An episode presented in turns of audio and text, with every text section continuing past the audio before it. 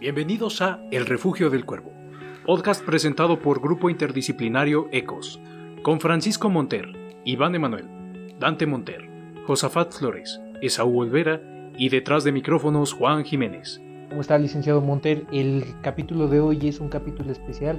¿Por qué? Porque en virtud del excelente recibimiento que tuvo el episodio de infidelidad, nos llegaron diversas preguntas que nuestros escuchas pidieron eh, se les diera contestación en referencia a, un tópico que usted nos ofertó. Eh, me gustaría empezar eh, mencionando que el tema específicamente de esto de las infidelidades llamó bastante la atención, de tal manera que me gustaría iniciar con la primera pregunta que nos mandan. ¿Qué provoca o cuál es la causa de que se perdone una infidelidad? ¿Será falta de valor de dejar a esa persona? Será falta de autoestima y cómo se puede solucionar esa situación. Bien, ¿qué tal Iván? Saludos a todos.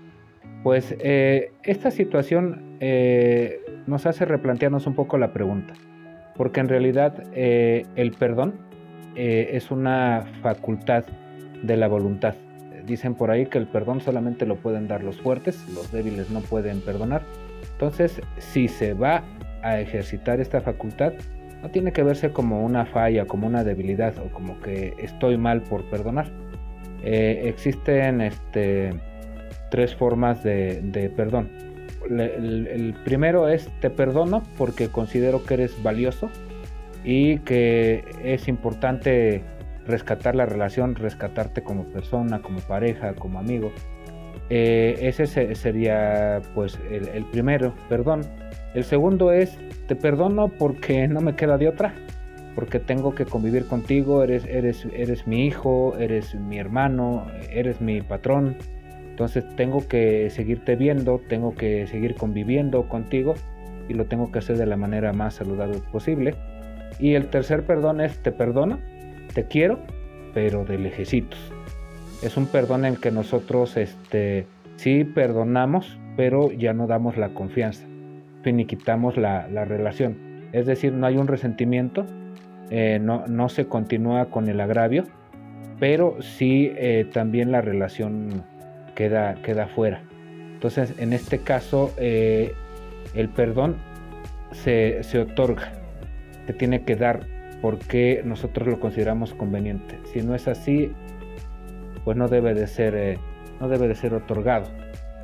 Y en relación a la misma pregunta, licenciado, quiero suponer que va en referencia a qué pasa cuando no podemos dejar a esa persona tóxica que nos acaba de ser infiel y qué nos orilla a decir ya me lastimó, ya me humilló o, ya me hizo un daño emocional, pero aún así no tengo el valor suficiente para dejarlo. Bien, es que ahí ya entramos en eh, lo que se conoce como, este, como dependencia o como codependencia, donde la, persona tiene un amor insano, una, una necesidad de la, de, la, de la otra persona, donde hay una especie de juego sucio, este, pues en, un dado momento de maltratador y maltratado, en el cual de alguna manera ambos pues acceden a llevar este tipo de relación. Y es como una especie de droga en la cual cuando tú tratas de dejar a la persona tóxica a, las pocas horas incluso de haberla dejado comienzas a tener como el alcohólico la necesidad otra vez de volver a tomar o de volver a fumar o de volverse a drogar. En el caso de esta persona, cuando la dejas, inmediatamente a las pocas horas comienzas a, buscar los mensajes, ¿verdad? A pensar qué estarían haciendo en ese momento, en fin. Y esto es una situación que incluso ya requiere terapia, porque eh, esto se convierte, por lo vemos incluso en el caso de las mujeres maltratadas, en un círculo vicioso, ¿verdad? En un círculo que viene pues una acumulación de tensión, una, pelea, un abandono y una reconciliación.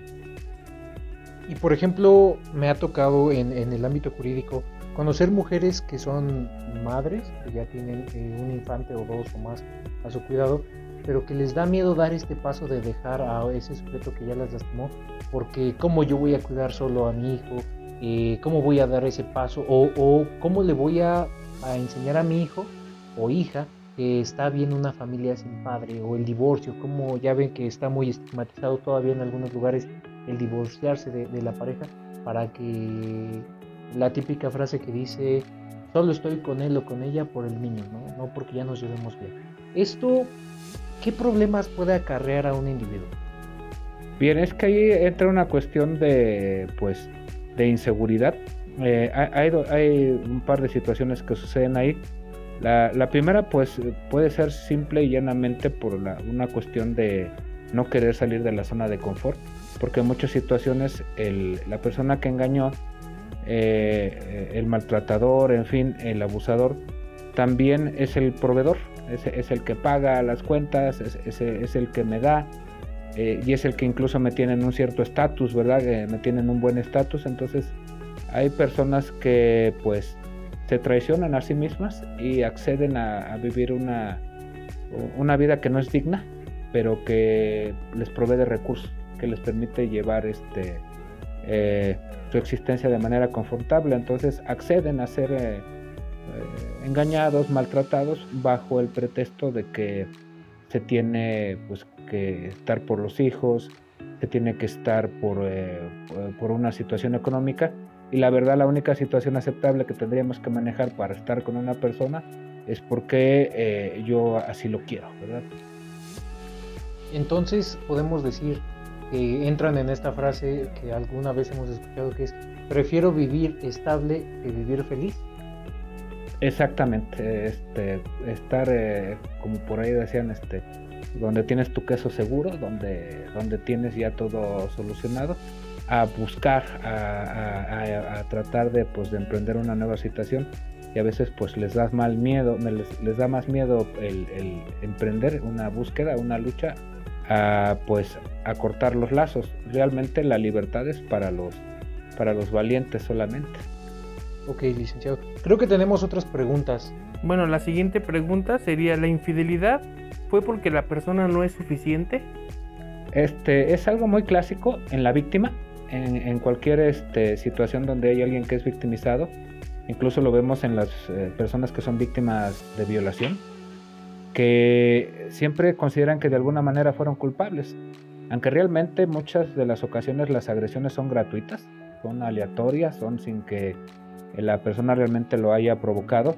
Siempre, eh, en muchas ocasiones, eh, la persona que comete, por así decirlo, la falta, pues no tiene el valor civil de aceptarlo y incluso pues llega a culpar a la otra persona, ¿verdad? Es que te engañé porque tú este, no me das lo que yo necesito.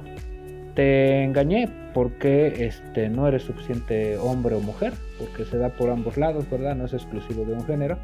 Pero en realidad eh, la, la persona que es víctima de la infidelidad no es culpable.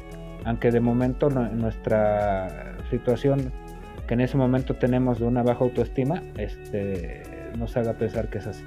Y es aquí como el, el engañador le echa en cara, ¿no? Yo te engañé porque no me das lo que necesito, ¿no? Y él se justifica su acto de infidelidad este, diciendo, no es que como tú no me lo ofreces, lo busco en otro lado. Y realmente era más fácil, Josafat, haberlo hablado primero, ¿verdad? Eh, yo creo que es más sencillo que hables con tu pareja y le digas, oye, esto no está funcionando, algo no está bien aquí, a que eh, busques una salida alterna eh, pues tan terrible como es la infidelidad, que va a tener muchas consecuencias. Sí, y es que al final es más fácil echarle en cara a la pareja que hablarse este, este diálogo, esta, este, no sé, poner las cartas sobre la mesa y decir, sabes que están estos problemas, es más fácil decir es que yo me voy porque es tu culpa. Exactamente. Adelante, Job. En este ejemplo que nos acaba de dar Aaron, estoy en su experiencia y en el número de casos que ha visto, ¿cree que sea más por una falta de comunicación, por arrastrar muchos problemas a lo largo de su relación, o simplemente es un, un pretexto burdo, por así de quiero zafarme de que yo no soy el malo, ah, es por esto. Eh, eh, buen punto, excelente. El primero, la verdad, primero es problema de comunicación. O sea, realmente las parejas que tienen una buena comunicación tienen un blindaje excelente para ese tipo de, situaciones. ¿Por qué? Porque se comparten, se dicen, ¿verdad? Este, todo ese tipo de situaciones. Eh, realmente creo que es mucho que ver mala, mala comunicación, más que los otros eh, factores. Eh, y sí, aunque después pues se puede tomar como pretexto, ¿verdad? Pero realmente desde el principio no se habló, no se dijo, sino pasaste a, a, los hechos antes de, antes de hablarlo. Creo que tenemos otra, eh, otra pregunta que nos hacen los escuchas. Dante, si nos haces favor. claro que sí. La otra pregunta es, ¿cómo seguir la relación después de una infidelidad? Ok, aquí este, como buen psicólogo te recomiendo asistir a terapia porque siempre es importante pues que eh, pues entre ahí un tercero en discordia podríamos así decirlo que puede tener una óptica diferente y que te puede dar ciertas estrategias para poder implementar eh, y pues restañar todas estas heridas que quedan después de una infidelidad porque eh, se ve mellada la, autoestima por, parte de la persona que sufre la, infidelidad y también hay una pérdida de confianza hacia el que la comete. Entonces ahí el perdón tiene que ser real, porque hay veces que personas que dicen te perdono, pero no olvido. Y, siempre está esa situación ahí que en cualquier momento... Eh, en alguna discusión, en alguna confrontación, eh, te dicen, ¿te acuerdas que tal día, tal fecha tú me hiciste esto, me engañaste? Y entonces realmente no existe un perdón como tal, porque siempre te lo tienen guardado. Cuando perdonaste se supone que, como dirían los antiguos. Exactamente, ¿verdad? Entonces eh, aquí es importante que si vas a perdonar entiendas que es, un perdón realmente. Total, que vas a ser capaz de seguir adelante. Y si no, si no eres capaz de, perdonar, entonces este, tendríamos que poner en la mesa la posibilidad de finalizar la, relación, porque si no, entonces tu vida corre el riesgo de convertirse en algo bastante difícil. Adelante, perdón. Sí, por ejemplo, este, yo lo pongo en, en comparación con un niño pequeño, ¿no? Cuando un niño pequeño está aprendiendo lo que el mundo lo rodea, por ejemplo, este, lo caliente, de que le dicen, oye, este, no toques eso porque te vas a quemar, y el niño se quema, aprende que el dolor, el dolor que, obtenió en, ese, en esa experiencia lo guarda y sabe que, este, que le duele eso. Entonces, a ver la infidelidad, la persona que fue engañada, obviamente tuvo un dolor. Y ese dolor lo, lo va a estar manteniendo toda la vida y por por cualquier cosita se va a estar acordando de, ese dolor que sintió por, la persona que, lo engañó. Sí, exactamente. Este e, es como eh, en el caso de los judíos que estuvieron en, Auschwitz, este, en el campo de concentración, pues muchos eh, siguieron su vida, volvieron a tener familia, volvieron a tener negocios, muchos incluso volvieron a ser prósperos pero también hubo muchos que eh, murieron odiando a los nazis, que hasta la fecha todavía lo siguen maldiciendo. Y dicen por ahí que ellos todavía siguen encerrados en el campo de concentración, aunque ya están libres físicamente, en su mente siguen todavía en aquella situación, en aquel lugar que no han podido superar. Entonces ese podría ser un ejemplo de lo que pasaría con una infidelidad que no es perdonada, pues es que todo el tiempo vas a estar viviendo esa situación y pues con el consecuente sufrimiento. Adelante, Dante. Y ve que igual también se presentan como que estos casos que como tal no se consuma la infidelidad, como que se cacha como que mientras se va cociendo la infidelidad de que le encontré mensajes o como que se citaron pero el mero día encontré los mensajes y pues evité la infidelidad. ¿Usted considera que sea bueno cortar el lazo a pesar de que no se consumó como tal? Bien, eh, todos los seres humanos somos diferentes. Eh, incluso hasta en la terapia es un traje hecho a la medida dependiendo las personas. Pero eh, sí para la... Porque hay gente que, este, como comentábamos en el podcast anterior, este, hay gente que como en derecho, la simple este, premeditación, ¿verdad? La, simple situación de, este, del dolo ya es suficiente para que aunque no se haya dado, pero tú estabas dispuesto a hacerlo. Adelante, Iván. Sí, así es. Efectivamente, en derecho tenemos una máxima que es la tentativa también se castiga. Entonces es una situación, y bien es cierto que no se llevó, al menos en el mundo jurídico, eh, también debe haber una represión porque hay un acto que está vulnerando mi, estado de bienestar, ¿no? Me imagino.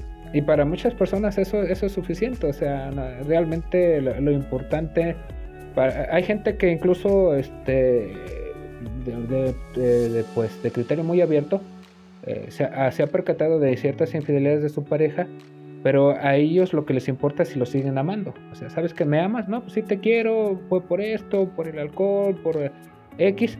Y para ellos dicen, bueno, tuvo su cuerpo de mi pareja, pero no tiene su corazón. Y lo perdona, ¿verdad? Y hay gente que el solo hecho de que su pareja haya deseado a otra persona, para ellos les hace sentir que ya no los quieren. Entonces, pues ya no te quiero, ¿verdad? Porque eh, eh, veo que ya no, ya no me amas. Y eso es suficiente, aunque no se haya dado la cuestión física, el, el, sentir que ya no me quieres, que ya no me aprecias, para mí eso es suficiente para ya no desear la relación. Adelante, Job. Y ahora regresando un poco al tema de, del perdón, ¿Usted cree que hay alguna señal en la que, porque ya hablamos de que el que debe perdonar debe ir a terapia, pero esta persona que va a dar su perdón y va a, a esa voluntad de, buena fe, por así decirlo, sabemos que tal muchas veces el que es infiel pide perdón, pero no está dispuesto a ir a terapia. O sea, ¿qué señales podemos ver en el que alguien quiere dar el perdón, pero como que no se merece, por así decirlo, que se le perdone? Bueno, eh, más o menos eh, este es eh, pues esta situación donde existe pues eh, lo que se conoce como el arrepentimiento, ¿verdad? O sea, que realmente te genera culpa la, situación y estás dispuesto a cambiar de, de, de, actitud. Que eso eh, para asistir a terapia en infidelidad y en cualquier situación, primero que nada debes de reconocer que hay un problema y tener la voluntad de solucionarlo si realmente para la persona dice, pues es que no hay bronca, o sea, es que, pues, es que, pues no, nada más fue un frío, ¿verdad? No pasa nada, entonces desde ahí como que no vamos a poder trabajar porque tú no sientes que, hay, que exista un problema, ¿verdad? Posiblemente haces ir a terapia para quitarte la bronca de, de, encima, ¿verdad? Para quitarte de encima a tu pareja, a lo mejor para salvar, este, evitarte un costoso divorcio, pero realmente no, no, no, hay un arrepentimiento, no hay una, no hay una situación que la persona realmente quiera cambiar. Adelante, Juan. ¿Usted recomendaría a estas personas que, como usted menciona, ya vieron que su pareja que les fue infiel disminuyen el problema, no le dan su importancia, o es notorio el que no quieren solucionar problemas? ¿Les recomendaría el cortar la relación eh, en seco y ir a terapia ellos solos? ¿O cómo lo podrían manejar? Podría ser en un momento que, que asistieran a terapia pues de manera individual y pues como cualquier relación destructiva, eh, si yo me doy cuenta que pues eh, mi pareja nada más me está utilizando, realmente me es infiel a cada rato, este, eh, pues ya me ha pedido como 20 veces perdón, ¿verdad? Y 20 veces lo ha vuelto a hacer, pues yo te diría que por salud mental no lo permitas, porque entonces nos vamos haciendo codependientes, nos vamos poniendo un segundo término, vamos privilegiando a la otra persona sobre nosotros. Y pues este, como diría por ahí un amigo que tengo, eso no está chido, ¿verdad? Licenciado, en los últimos minutos que nos quedan del programa, me gustaría que a nuestros escuchas que nos hicieron el favor de preguntarnos, nos pudiera ofertar unos consejos para qué hacer en caso de una infidelidad, cómo superar esa situación, o cualquier consejo que nos pueda ofertar referente a las preguntas que nos hicieron nuestros escuchas. Bien, primero que nada, ubicar el problema, eh, verla, siempre la, cuando hay infidelidad hay señales, hay, ciertas eh, situaciones que nosotros nos damos cuenta que, eh, ups, de verdad, hay algo, eh, se le conoce como un, ya lo hemos comentado en alguna ocasión en los podcasts, como un elefante en la sala, ¿verdad? Hay, un, hay, hay algo, hay un problema que todo el mundo le saca la vuelta, que nadie lo dice, pero ahí está, entonces aquí lo, lo importante es eh, lo, que decíamos también, la comunicación, tener comunicación con la pareja, ¿verdad? Y este, si no lo hemos por alguna razón establecido, pues en ese momento eh, es la ocasión para establecerlo. A ver, ¿sabes qué? Este, vente, vamos a sentarnos, vamos a platicar. Y algo está pasando, ¿verdad? Como que, como decía una canción por ahí de Franco de Vita, creo es, de que somos tres, ¿verdad? Y este, ya no, ya no somos dos. Entonces tenemos que, hablarlo y comenzar pues en un nuevo momento a, poner en una balanza para todas las parejas, ¿verdad? Es, bueno, realmente queremos eh, salvar nuestra relación, vale la pena, ¿verdad? Y en base a eso pues decidir, ¿sí? Bueno, si sí deciden salvarlo, pues se puede ir a terapia de, de pareja y si no, pueden ir entonces a terapia, pero de manera individual, una vez finiquitada la relación. ¿Qué pasa cuando ya tenemos el elefante en la sala? Ya lo identificamos y ya le vimos el color, las patas, el rabo y hasta la nariz. Pero cuando queremos sacar adelante o queremos sacar a colación ese, ese tema, la contraparte eh, o nuestra pareja no quiere discutir de la situación, le da salida o, como que simplemente no le interesa. Me hiciste recordar este un capítulo de Malcolm, este, el del medio, cuando este el abuelo no este no quería hablar con el hijo de ciertos problemas y siempre le comenzaba a hacer cosquillas cada que le tocaba el, el tema, ¿verdad? Para cambiar de este para cambiar precisamente de, situación. Aquí en este momento, cuando la persona se niega de alguna manera a tratarlo, entonces uno tiene que tomar este, una, una decisión al respecto. Yo recomendaría entonces pues cortar la, la, relación, ¿verdad? Confrontarlo, se niega, bueno, entonces bueno, por el momento hacemos pausa en nuestra relación y cuando quieras retomarla, primero tenemos que tocar este tema, tenemos que platicarlo, si tú me lo permites. Y si no, yo por dignidad, por salud mental, yo me abro. Aquí este, pues, eh, la persona que está siendo afectada por este, su propia salud mental, por defensa de su autoestima, tiene que entonces, si la otra persona se niega a trabajarlo, él tiene que dar un paso de costado y abrirse de la relación. Con eso terminamos el episodio de hoy. Les agradecemos escucharnos y los esperamos la próxima semana. Les recordamos que nos pueden seguir en nuestras redes sociales donde nos pueden sugerir algún tema.